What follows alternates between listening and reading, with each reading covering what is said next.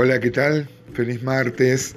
Eh, soy Gustavo Sánchez y yo también quisiera agradecer, como Héctor, eh, a esta amplia cofradía que día tras día tenemos esta comunión virtual a través de este medio, eh, compartiendo lo que pensamos, lo que sentimos. Nada tendría sentido si no hay otro del otro lado, ¿no? Es verdad que el devocional es personal, pero el compartirlo se vuelve algo de de comunión, ¿no? de compartir la palabra, como pasa en la radio, por ejemplo, durante mucho tiempo hemos hecho programas de radio y podríamos este, ver la respuesta a través de los llamados, por ejemplo, y era tan, tan alentador saber que hay otras personas del otro lado. Estamos en este tiempo este, grabando los mensajes que compartimos con la iglesia, cada hermano que le toca mm, hablar, está el equipo de multimedia que va y para hacerlo más personal lo grabamos en el local. Y hay algunos que, nos, que, les incomoda porque tenés que hablar sin que esté nadie adelante, ¿no? Este, yo estoy más acostumbrado porque hablo y este, sé que hay otros del otro lado, como también uno sabe cuando graba estos mensajes que luego lo van a escuchar cuando se suban a YouTube, ¿no? Este, que en mi adolescencia este, había un tema que cantaba Nito Mestre con los desconocidos de siempre, que se llamaba Mientras no tenga miedo de hablar, y dice que aunque viva, podríamos parafrasear, ¿no es cierto?, y aplicarlo a nuestra realidad, la canción decía, aunque viva en un rincón, aunque tenga un hilo de voz, me pondré a recordar lo hermoso que es sentarse y cantar si alguien quiere escuchar, ¿no? Este, y sobre el final de la canción decía que aunque vivo en un rincón, aunque tenga un hilo de voz, me pondré a recordar que fue hermoso sentarse y cantar con amor para vos, ¿no? Bueno, este, yo no voy a cantar por amor a ustedes, pero este, eh, es hermoso sentarse y saber que hay otras personas que escuchan eh, el comentario, el aporte que uno puede hacer, ¿no? Bueno, estamos en Isaías 41 y estos son de los textos que uno, uno suele remarcar en la Biblia, ¿no? en especial cuando tiene que dar respuesta a las personas que están pasando por dolor o cuando Dios acude a través de su espíritu y su palabra a nuestro corazón cuando uno mismo está pasando este, un dolor. ¿no? Este, Bien dice Héctor que Israel tenía que recordar en ese momento, cuando viene la disciplina, cuando viene la prueba, cuando viene el sufrimiento, que él era siervo em, em, de Dios, cuanto más nosotros que somos hijos, más todavía, ¿no es cierto? nosotros somos la verdadera descendencia de Abraham, porque la descendencia de Abraham, dice Gálatas, es Cristo, ¿no? Este, dice 41.8 de Isaías, pero tú Israel, siervo mío eres, tú Jacob, a quien yo escogí, descendencia de Abraham, mi amigo, porque te tomé de los confines de la tierra y de las tierras lejanas te llamé y te dije, mi siervo eres tú, te escogí y no te deseché, no temas, porque yo estoy contigo, no desmayes, porque yo soy tu Dios, que te esfuerzo, siempre te ayudaré, siempre te sustentaré con la diestra de mi justicia.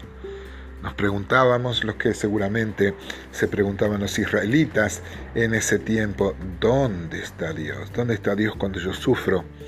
¿Dónde está Dios el que promete esto? Que yo estoy contigo, este, yo soy tu Dios que te esfuerzo, siempre te ayudaré.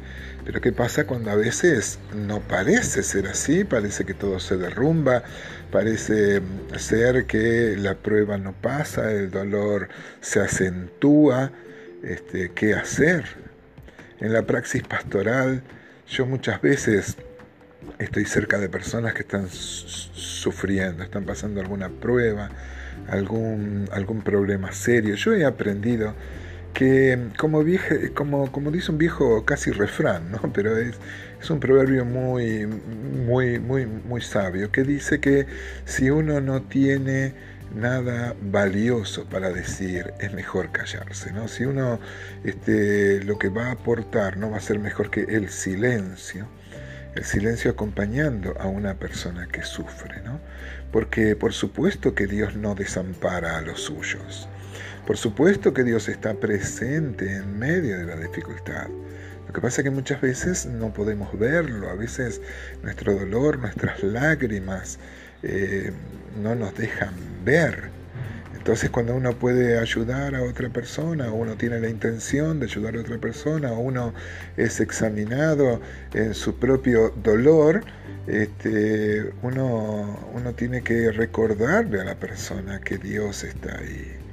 Yo no voy a defender a Dios, yo no sé qué proyecto tiene Dios para cada uno de los hermanos, eh, pero yo sé lo que dice Romanos 8, que si uno ama a Dios, todas las cosas ayudan a bien.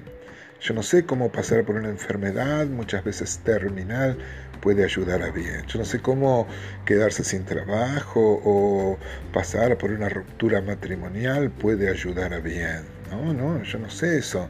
Pero yo sé que si amas a Dios, las cosas que suceden, suceden son como cinceladas de Dios trabajando en una obra de arte que es nuestra vida. A veces creo que somos como los discípulos, ¿no? ¿Se acuerdan de Mateo 8:23? Eh, se los leo, dice, entrando él en la barca, sus discípulos le siguieron, y aquí que se levantó en el mar una tempestad tan grande que las olas cubrían la barca. Pero él dormía. Y vinieron sus discípulos y le despertaron diciendo, Señor, sálvanos, que perecemos. Y él les dijo, ¿por qué teméis, hombres de poca fe? Entonces levantándose reprendió a los vientos y al mar, y se hizo grande bonanza. Y los hombres se maravillaron, diciendo, ¿Qué hombre es este que aún los vientos y el mar le obedecen?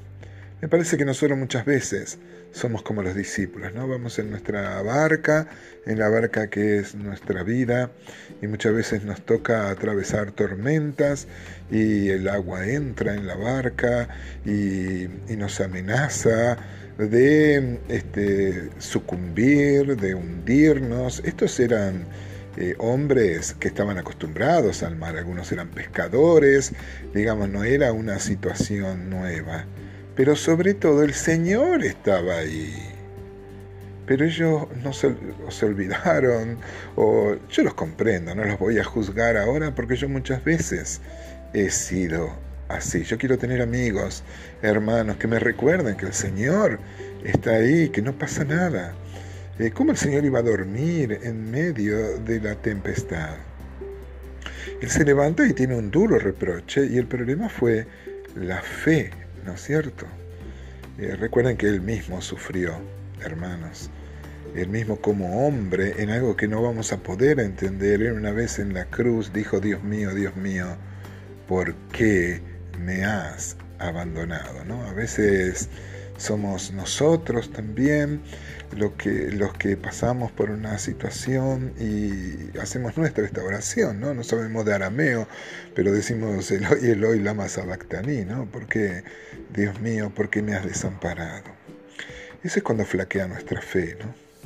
Eh, nunca, nunca, hermanos, hace bien venir con palabras positivas, con un ánimo este, sin fundamento, con palmear, y dale, dale, todo va a salir bien. No puede haber cosa más este, dañina que eso.